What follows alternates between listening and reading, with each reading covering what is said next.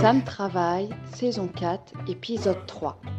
Ne pas avoir peur de déplaire.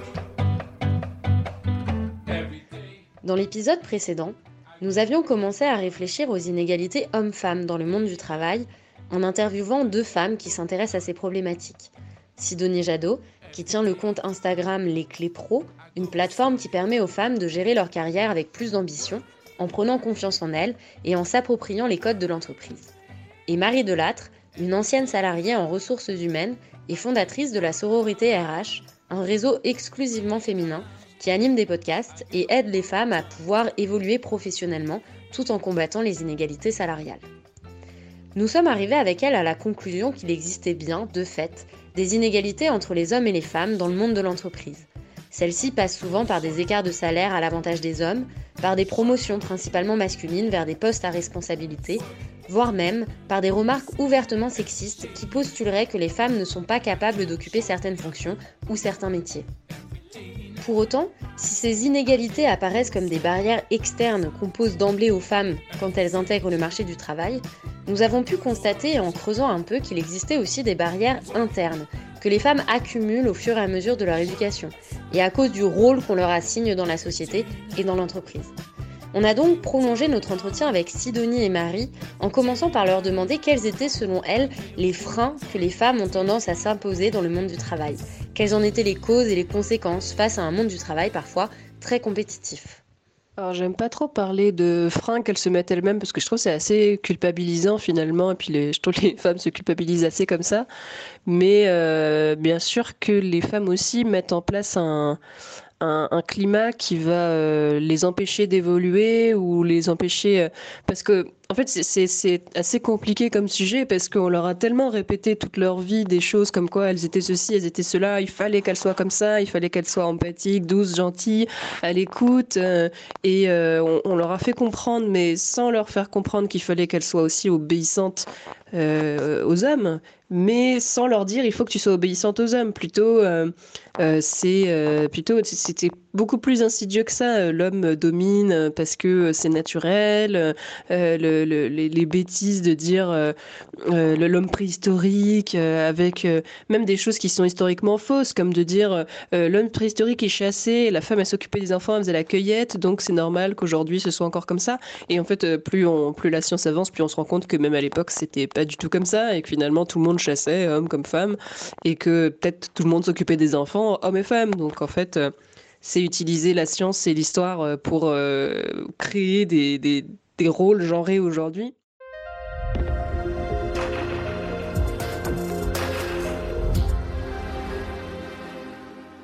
Quelle était la place des femmes à la préhistoire? Attendait-elle patiemment dans la grotte le retour du chasseur de mammouth en gardant les enfants?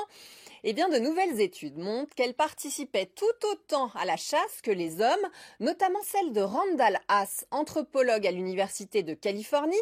Il vient de remettre en cause cette vision très hiérarchisée des rapports hommes-femmes pendant la guerre du feu, après la découverte au Pérou du squelette d'une jeune fille datant de moins 9000 ans avant notre ère. Elle était entourée de ses armes, racloirs, points de couteau, projectiles. Cette jeune femme était donc une chasseuse respectée de son clan. L'anthropologue américain a même poussé plus loin son raisonnement et il a regardé sur toutes les sépultures de guerriers enterrés avec leurs armes à l'époque préhistorique en Amérique, combien étaient des femmes? La réponse, près de la moitié. Elles aidaient donc aussi à traquer le gros gibier comme les mammouths ou les bisons il y a 10 000 ans. Et du coup, pour revenir aux freins, oui, bah les, les, freins, on va plutôt les voir sur euh, l'évolution professionnelle ou des choses comme ça, où les femmes vont s'empêcher d'évoluer ou s'empêcher de postuler à des emplois parce qu'elles vont, euh, vont être beaucoup plus critiques à leur égard qu'un homme. Et ça, je l'avais vu aussi quand j'avais interviewé un homme euh, sur le podcast des RH de la vraie vie. Fabien, il a 24 ans, enfin, en tout cas, à l'époque, il avait 24 ans, c'était son premier poste, et je lui avais posé la question comme ça, si on te demande, si on te propose d'être DRH euh, aujourd'hui ou dans quelques semaines, quelques mois, qu'est-ce que tu dis? Et il m'avait dit, euh, Oh, bah, je dis oui, si, si on me propose le poste, c'est qu'on estime que je suis compétent. Qu'une femme, elle va pas forcément se dire ça, elle va pas forcément se dire, si on me propose ce poste, c'est que je suis compétente, donc on y va, on fonce, même si je suis en début de carrière, même si je suis pas sûre, même si elle se dit pas qu'elle va apprendre sur le tas ou que c'est pas grave si elle n'y arrive pas tout de suite. Non, une femme, on, on leur demande d'être autonomes et efficaces immédiatement et de, et de surtout pas en fait, on leur demande de surtout pas être prétentieuses, quoi, de surtout pas surévaluer leurs compétences, parce que c'est pas leur place. Il faut qu'elle. Euh, c'est toujours le truc de la femme doit rester à sa place, et sa place, elle est en dessous l'homme. Donc, euh, faut pas qu'elle se la pète trop et qu'elle imagine qu'elle a plus que ce que que ce qu'elle a vraiment. Donc, elles vont toujours se diminuer au cas où elle prendrait trop de place. Et finalement, elles en arrivent à prendre quasiment pas de place, voire pas de place du tout, puisqu'elles vont s'empêcher de postuler à des emplois qui les intéressent, elles vont s'empêcher de, de, de, de, demander une évolution euh, professionnelle ou une augmentation ou quoi. Elles vont hésiter à demander, mais même dans l'autre sens, elles vont hésiter de demander un temps partiel parce qu'elles ont peur d'être mal vues. Puis en plus, on est en tant que femme, euh, on, est flagellé, peu importe la situation. Si on travaille moins, euh, on est des, des, feignantes. Et si on travaille plus, on est des, des ambitieuses qui euh, veulent tout rafler sur leur passage. Donc finalement, c'est jamais, jamais bien et on arrive juste à, à, à, ce qui est le but au final, c'est de s'écraser, de se faire la plus petite possible et de ne rien demander parce que finalement, c'est comme si on n'avait pas notre place dans la société et puis on était juste pour combler les trous et puis être là, là où il y a besoin de quelqu'un. Et métier de RH n'y fait pas exception. Je les, les RH, je les appelle euh, les gilets pare-balles de l'entreprise. C'est celles qui sont là pour euh, combler les trous, pour s'occuper de tout ce que personne ne veut faire, pour être là pour euh, l'humain officiellement, mais surtout pour rendre des services et puis s'occuper s'occuper des gens, assister le directeur et puis puis voilà, rendre tout un tas de services qui sont pas forcément non plus que de la RH. Mais, mais voilà, du coup, c'est. J'aime pas dire que les femmes se mettent des freins elles-mêmes, alors que oui, elles s'en mettent, mais en fait, c'est les ont pas inventés quoi. On leur a mis, en fait, on leur on, les empêche de faire quelque chose et en plus on leur fait croire que c'est leur faute et que euh, il suffirait euh, que pour briser leur chaîne, il suffirait qu'elles se lèvent et que euh, comme si on les avait jamais empêchées de rien. Et je trouve que c'est particulièrement hypocrite de la part des puissants de d'opprimer quelqu'un et de lui faire croire en plus que c'est sa faute. Alors les freins, je pense qu'il y a des freins qui sont conscients et puis il y a aussi des freins qui sont inconscients ce que j'ai pu voir comme frein, euh, c'est euh, que euh, bien souvent les femmes s'imaginent que prendre des responsabilités, ça va être un déséquilibre majeur entre leur vie professionnelle et leur vie personnelle. En réalité, c'est pas le cas, c'est pas forcément le cas. Il, est tout à fait possible de prendre plus de responsabilités et, et de gérer aussi son équilibre personnel à côté. C'est certain, euh, ça demande euh, un, vrai travail, un travail sur soi, un travail sur ses priorités, un travail d'organisation. Mais euh, voilà, c'est loin d'être impossible. Et, à titre personnel, moi, j'ai pu continuer à progresser dans ma carrière tout en construisant ma vie de famille à côté. Donc voilà, c'est possible, c'est tout à fait possible. Souvent aussi, euh, les femmes euh, se mettent plus de freins qu'un homme pour postuler à un poste. Euh, on dit souvent que une femme attend, quand elle voit une fiche de poste, d'avoir 80% des compétences pour postuler, alors qu'un homme à 50% postulera et parfois même avec 20 ou 30% de compétences par rapport à, la fiche de poste ou à l'annonce postulera. Donc ne pas hésiter à, oser, à y aller, parce que euh, quand on cherche à embaucher quelqu'un, ben, on ne cherche pas quelqu'un qui sait euh, déjà tout faire. Euh, bien au contraire, on cherche souvent quelqu'un qui, pourra apprendre, qui pourra se développer, parce que ça maintiendra son intérêt dans le poste aussi. Donc ce frein d'oser postuler. Et puis quand on parle des, des biais un peu inconscients, ben, je, je pense au syndrome de l'imposteur. C'est un syndrome que tout le monde peut avoir et euh, que je pense euh, peut être plus fréquent euh, chez les femmes que, que les hommes. Donc c'est penser qu'on n'est pas totalement compétente, pas totalement à sa place. Et puis du coup, ça, nous, ça peut nous immobiliser un peu en tant que femme ou à l'inverse, hein, ça peut aussi faire travailler trop. Et par exemple, se dire bah non, j'ai trop de travail, je ne peux pas postuler à ce poste, j'ai pas le temps parce qu'en ce moment j'ai trop de travail. Donc voilà les barrières que je vois euh, comme ça euh, euh, que les femmes peuvent avoir.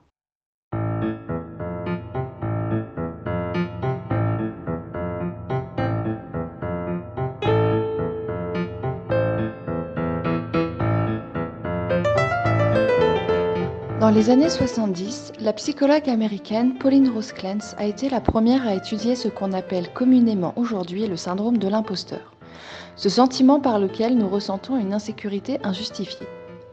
Au cours de sa carrière de thérapeute, Pauline Rose Clance a remarqué que nombre de ses patients et patientes non diplômés partageaient une même préoccupation.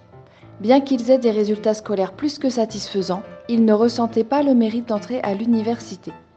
Ainsi, avec sa collègue Susan H. Himmens, elle étudie en 1978 le syndrome de l'imposteur chez un échantillon de 150 femmes.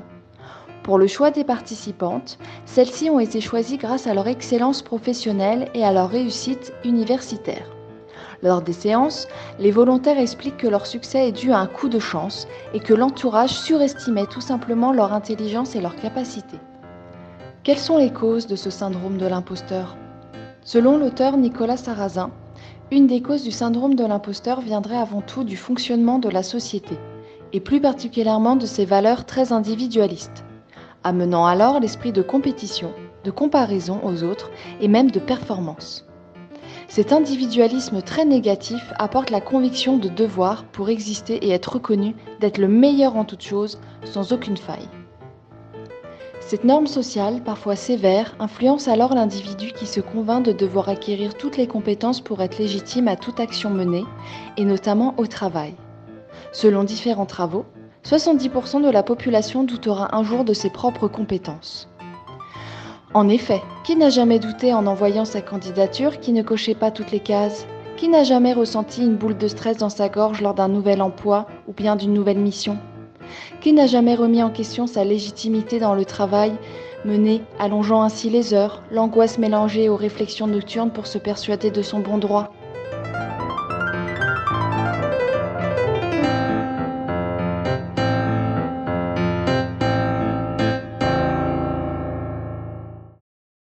Le syndrome de l'imposteur, euh, je l'ai vu énormément, bah, je l'ai beaucoup ressenti et je l'ai vu aussi beaucoup euh, quand j'étais RH. Et il y a toujours un exemple qui me revient, c'était euh, quand je, mon dernier poste, quand j'étais RRH, je faisais une, étude sur, enfin, je, faisais un projet en fait sur les compétences des collaborateurs et du coup, je recevais chaque collaborateur pour faire avec lui sa fiche de poste et puis lui faire dire quelles sont ses compétences, etc. C'était dans l'idée après de d'optimiser un petit peu le travail.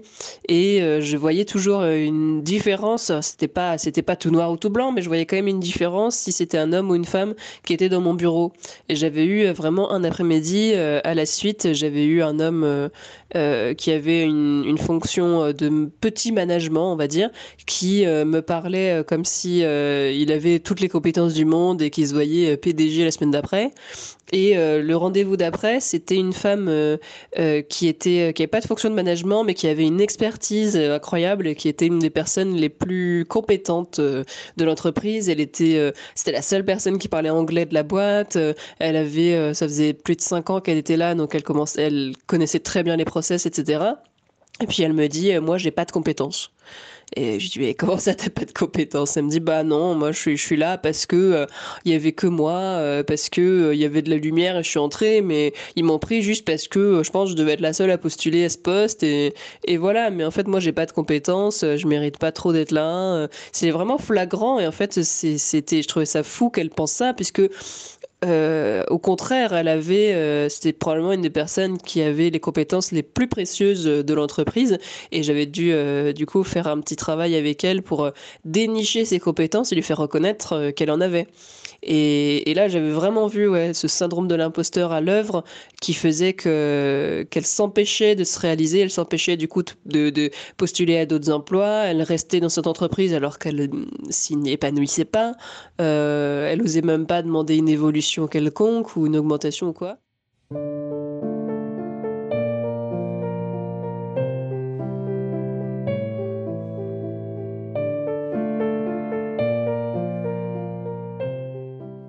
Jamais dire non, attendre sans cesse l'approbation et la reconnaissance du travail effectué, parfois d'arrache-pied, de sa ou son supérieur afin de rester à cette place tant désirée, celle de la bonne élève. Pour nombre de psychologues, ce syndrome ne relève pas d'un diagnostic clinique, mais plutôt de comportements retrouvés dans l'enfance et qui se reflètent à l'âge adulte. Perçu principalement chez les femmes, Ce syndrome prend naissance dans une société qui accorde des critères différenciés selon les genres. La petite fille est ordonnée, assidue, consciencieuse, calme et disciplinée, pendant que les garçons sont plutôt jugés dissipés, désorganisés, joueurs, excentriques. Cette culture de la perfection chez les jeunes filles peut alors amener des répercussions importantes sur leur avenir, comme celle d'un perfectionnisme parfois destructeur qui suit nombre de femmes tout au long de leur vie professionnelle. Ce syndrome résulte alors d'une construction induisant la satisfaction de l'individu grâce aux félicitations d'autrui. Cependant, il favorise la réaction au lieu de l'action, et la prise d'initiative s'efface, ainsi que la liberté d'émettre un avis ou de défendre une réflexion. Au contraire, il façonne un bon petit soldat qui se ronge lui-même mais se convainc d'avoir fait du bon travail.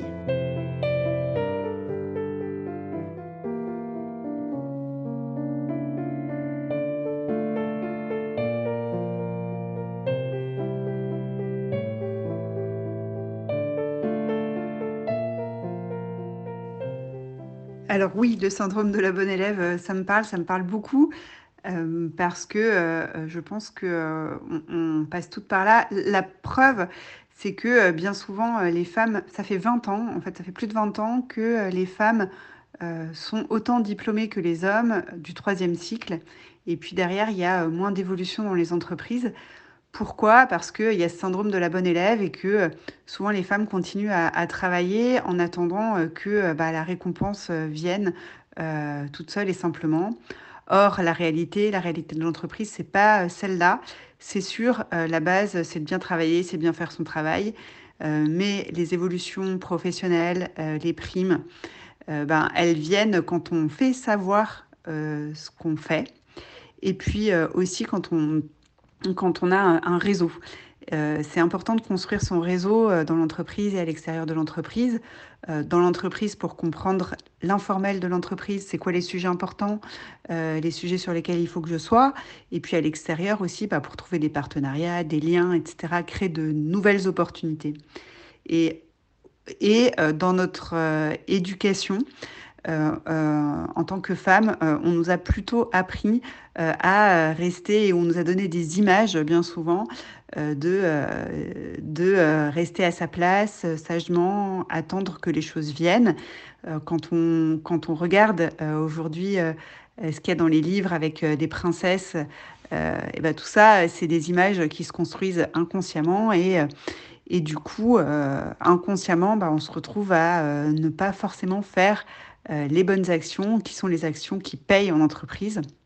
Donc il faut vraiment euh, pouvoir euh, en être consciente. Et puis euh, une fois qu'on en est consciente, euh, déjà on est bien avancé. Et euh, ensuite bah, faire euh, un travail sur soi bah, pour réussir à naviguer euh, dans ce monde de l'entreprise avec ses codes. Syndrome de la bonne élève, euh, oui, je m'y reconnais aussi un peu moi personnellement à, vouloir faire les choses euh, absolument euh, bien euh, et puis être toujours euh, parfaite pour pallier tous les tous les soucis éventuels et que ce soit jamais enfin pouvoir pas pouvoir dire c'est pas ma faute mais éviter le plus possible d'erreurs et c'est toujours et puis je sais pas si c'est toutes les RH comme ça mais moi j'ai été en plus mon premier poste en alternance j'ai vraiment été éduquée par une femme RH qui était d'une exigence euh, incroyable mais elle était beaucoup plus exigeante avec les autres qu'avec elle-même. Et du coup elle était très très exigeante avec moi et, euh, elle me faisait croire vraiment que si je faisais une erreur c'était euh, la fin du monde. Et donc je pouvais si si alors j'étais alternante hein, j'avais euh, 21 ans. Et si je faisais une erreur sur un Excel, ça y est, c'était la fin du monde, la boîte elle est coulée, alors que de l'autre côté, plein de choses qu'elle savait pas faire et qu'elle me faisait faire à sa place parce qu'elle voulait pas les apprendre. Et, euh, et du coup, ça m'avait un peu surprise. Et c'est une femme qui est euh, très euh, masculine pour le coup et qui a après qui a évolué vers les fonctions de DRH, etc. Et qui était très très très mal vue par les salariés, mais très bien vue par la direction direction qui était uniquement composée d'hommes.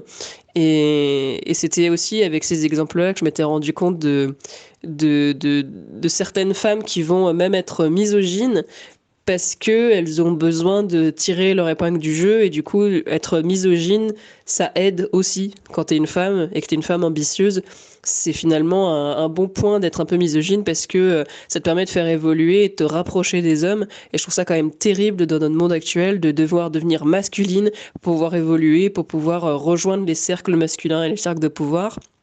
Et, euh, et du coup c'était ce que cette femme là avait fait et ça a marché puisqu'elle est devenue DRH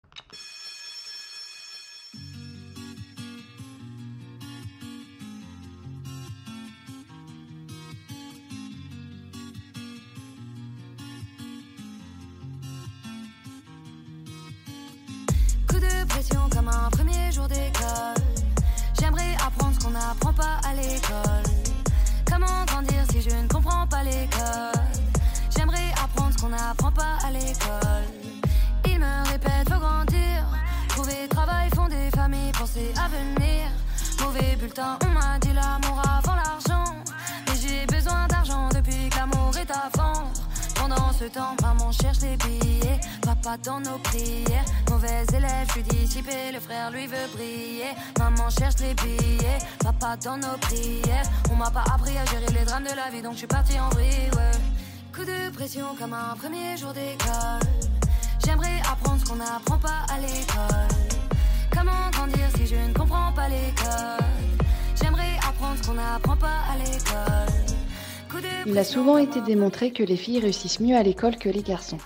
Elles sont de fait plus nombreuses à obtenir leur baccalauréat, avec 86% de bachelières pour 76% de bacheliers par génération, selon la source de éducation.gouv.fr en 2020.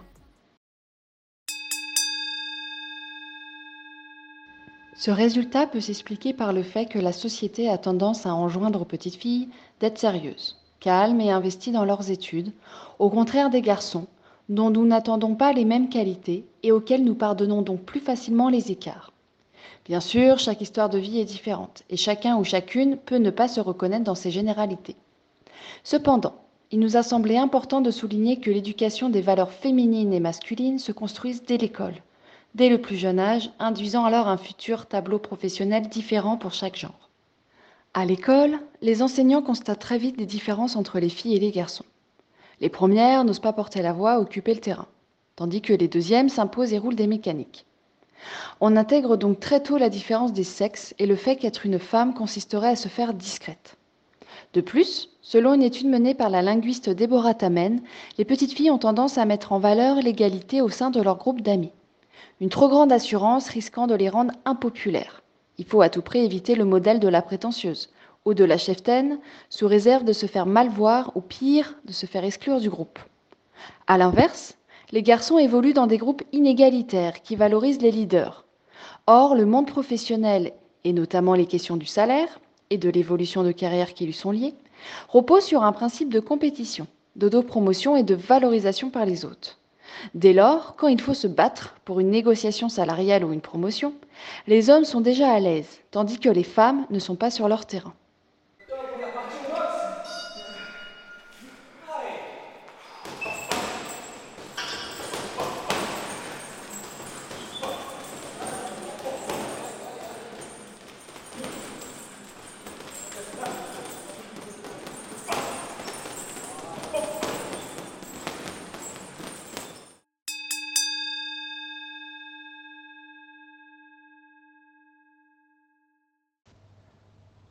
Je viens de changer de job et je me dis, si j'en demande trop, on va pas me prendre. Je n'ai jamais su négocier ma rémunération, juste prouver que je réalisais le travail qu'on me demandait et que je le faisais bien. Grâce à mon mari, j'ai changé d'avis. À chaque opportunité, il me disait, il faut qu'on parle salaire. Donc j'essaye d'en parler. C'est quoi la honte? À part à mon mari, je n'ai jamais osé dire combien je gagnais, même à ma famille. Je suis bloquée par rapport à ça, j'ai peur de ne pas être assez bien payée et d'avoir honte. Moi, j'en ai parlé à mes amis et on a dit Est-ce la pète? Mon mari en parle très facilement et jamais personne ne le renvoie dans ses buts. J'aime l'argent. J'ai eu beaucoup de mal à le dire parce qu'on pense elle est vénale. Ces témoignages ont été recueillis par Laurence Desjoigny et publié dans son livre Les femmes au piège de la négociation salariale, dans lequel elle tente d'expliquer pourquoi les femmes n'osent pas négocier comme les hommes et pourquoi l'argent reste un tabou dans leur vie professionnelle. On a demandé à Sidonie ce qu'elle en pensait. Alors oui, je pense que euh, les femmes ont globalement, euh, et c'est une généralité parce que ce n'est pas le cas de tout le monde, mais euh, plus de difficultés à aborder les sujets d'argent et de rémunération. Globalement, historiquement, dans une histoire assez récente, l'argent, c'était une histoire d'hommes. il n'y a pas si longtemps que ça, les femmes n'avaient pas le droit d'avoir un compte en banque, ne percevaient pas elles-mêmes leur salaire. Par exemple, euh, moi, je sais que ma grand-mère a commencé à travailler sans avoir euh, son propre compte en banque. Elle n'avait pas le droit de l'avoir euh, à son époque. Donc finalement, tout ça, ça se transmet aussi. Il y a aussi le fait que le salaire de la femme est bien souvent dans un couple inférieur à celui de l'homme. Donc c'est aussi moins une, nécessité dans nos esprits de manière inconsciente de gagner nos vies. Euh, l'homme a encore euh, ce rôle-là, euh, bien souvent, de pourvoir le besoin financier de la famille. voilà. et puis, donc oui, c'est globalement, on a plus de mal à demander, on, y pense moins en premier lieu, on va penser à l'intérêt du job, on va penser peut-être à sa carrière, à son équilibre, et puis le salaire, c'est un critère qui va venir plus tard alors qu'en réalité, bah, il est tout à fait normal euh, de se faire rémunérer pour le travail qu'on fait et de se faire rémunérer à hauteur de ce qu'on fait. Il n'y a pas de gêne à avoir sur le sujet. Euh, voilà. Je pense euh, aussi que oui, c'est bien sûr plus difficile parce que on se rend compte qu'il y a des inégalités salariales qui sont réelles. Il y a beaucoup de chiffres qui nous le montrent. Euh, et ça nous montre aussi que euh, bah, plus on progresse dans la hiérarchie, plus les écarts sont importants. Euh, dans les postes hiérarchiquement plus élevés, il y a jusqu'à 30% d'écart de salaire entre les hommes et les femmes à la tête des entreprises. Donc ça montre à quel point aussi la négociation est difficile en tant que femme. Ça, c'est dû au fait qu'il y a des fonctions dans les entreprises qui sont féminisées moi, je travaille sur, j'ai travaillé sur une fonction très féminisée qui est le marketing. C'est le cas aussi des ressources humaines, c'est aussi le cas euh, euh, souvent des équipes euh, juridiques.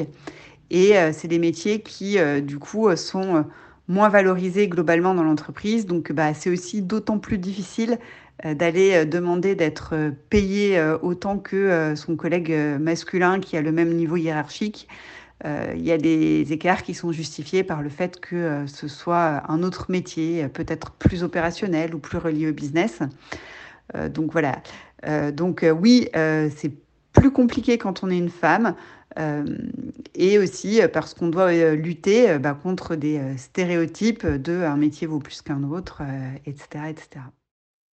Maintenant qu'on a identifié les différents blocages, les différentes barrières qui se nouent à l'intérieur des femmes, peut-être encore plus insidieuses que les plafonds de verre, car inconscientes, car intégrées depuis l'enfance ou depuis des générations. Que faisons-nous? Quelles sont les clés à trouver pour essayer d'ouvrir les portes de l'égalité homme-femme dans le monde professionnel? Donc euh, les clés, bah, je pense qu'il y en a plusieurs et c'est d'ailleurs pour ça que j'ai appelé mon projet entrepreneurial euh, les clés. La première, c'est euh, de travailler sur sa confiance et travailler sur la confiance en soi. Euh, parce que euh, globalement, c'est pas euh, toujours très simple de s'affirmer et de s'affirmer dans un monde de, de, leadership plutôt masculin. Donc, c'est important de se connaître, de connaître ses points forts et d'avoir et de s'appuyer en fait sur ces points forts là pour bah, pouvoir progresser. Euh, une autre clé, c'est euh, de se construire un réseau de, confiance et d'échange, euh, que ce soit dans son entreprise, des personnes, des pairs avec qui on va pouvoir échanger sur ces problématiques, ou alors des personnes qui, ont, qui vont pouvoir jouer le rôle de, mentor pour vous aider et puis pour se guider dans l'entreprise et pour faire prendre, nous faire prendre conscience de ce qui est important de, de travailler pour, pour y arriver et des qualités qu'il va falloir développer. Euh, et, euh, ces alliés, on les trouve aussi euh, à l'extérieur de l'entreprise pour, pour échanger dans un lien de, confiance. c'est important d'avoir un réseau. ça peut être un réseau féminin, par exemple. Euh, voilà. Et puis une troisième clé, ben, pour moi, ce serait de ne de, de pas se laisser ne pas se laisser dominer par ses peurs. C'est-à-dire que bien souvent, quand on a peur, bah, il faut se demander de bah, pourquoi est-ce que j'ai peur, qu'est-ce qui, me manque, comment je peux aller le chercher, et puis d'oser agir. on m'a dit il y a peu de temps, et c'est une phrase que j'ai retenue et notée, l'action est libératoire. C'est vrai que souvent s'inquiéter d'une action, bah, c'est plus difficile que de la mettre vraiment en œuvre. Donc il ne faut pas avoir peur d'y aller. Et puis dans tout ça, je pense que euh, ne pas avoir peur et ne pas hésiter aussi à se faire euh, accompagner, euh, c'est-à-dire pourquoi pas du coaching ou participer à des ateliers de, développement personnel qui vont permettre en fait de bah, d'aller plus loin et puis de comprendre comment est-ce qu'on peut débloquer certains moments de sa carrière. Finalement, euh, aujourd'hui, euh, je réfléchis à des solutions qui sont plus radicales, comme euh, par exemple bah, le fait de, partir d'une boîte qui est, qui est dirigée comme ça et de pourquoi pas fonder des entreprises qui seraient uniquement entre femmes. ça rejoint le principe de sororité dont je parlais tout à l'heure. Et, c'est des solutions qui sont tout de suite considérées comme extrêmes en fait, alors que pendant un moment, je le pratique plus trop aujourd'hui. Pendant un moment, je refusais d'avoir le moindre échange avec euh, des hommes euh, dans le cadre de la sororité parce que je voulais avancer uniquement avec des femmes. Euh, je suis retournée à quelques échanges avec des hommes aujourd'hui, mais c'est vraiment minutieusement choisi parce qu'en fait, j'ai pas de j'ai pas de temps à perdre avec quelqu'un qui est pas qui a pas envie de s'intéresser à ces problématiques et qui a pas envie de comprendre toutes les problématiques genrées qu'il y a derrière les, les, questions que je traite. Mais hum, aujourd'hui, je pense qu'en 2022, il est temps de faire avancer les choses et je pense que c'est des solutions plus radicales que juste dire à une femme euh, mais euh, n'hésite pas à postuler même si tu n'as pas toutes les compétences parce que si c'est un poste qui a été créé euh, par un homme pour un homme, qu'elle postule ou pas, ça changera pas grand-chose. Et, donc ouais, je conseillerais des, choses plus radicales comme le fait de de quitter, euh, de quitter sa boîte, pourquoi pas de se lancer à son compte, euh, de, de, d'en parler aussi beaucoup entre femmes et de créer des, des, des sororités, créer des associations, euh, et puis, puis pas hésiter à, à dire les choses, etc. Et en fait, n'en avoir plus rien à faire de de déplaire quoi c'est surtout ça il faudrait qu'on n'ait pas peur de déplaire et, et qu'on ait mais pour avoir pour prendre cette indépendance-là, il faut aussi avoir euh, du soutien derrière. Donc, euh, c'est tout l'intérêt aussi d'avoir des équipes de, femmes soudées qui vont permettre de, d'avancer. Donc, euh, par exemple, ça peut être euh, ce qui peut être, euh, ce que je, trouve une bonne idée, par exemple, c'est créer une sororité d'entreprise et proposer aux autres femmes de son entreprise de se réunir en collectif et de parler de ces sujets-là et de mettre en place un plan d'action pour répondre aux problématiques qui sont qui sont les leurs dans cette entreprise-là. Quoi. Si c'est une problématique euh, qu'il y a une inégalité profonde de salaire entre les hommes et les femmes, eh ben, si toutes les femmes demandent tout en même temps une augmentation et ne lâchent pas le morceau, mais ça peut même aller jusqu'à des grèves, ça peut être jusqu'à des démissions en masse. Mais en fait, je pense que euh, ça fait des décennies euh, que les femmes se font toutes petites en se disant peut-être un jour on obtiendra quelque chose, mais il faut pas trop qu'on en parle parce que sinon on va être mal vu. Bah soyons mal vus du coup, hein, parce que sinon on n'avancera jamais.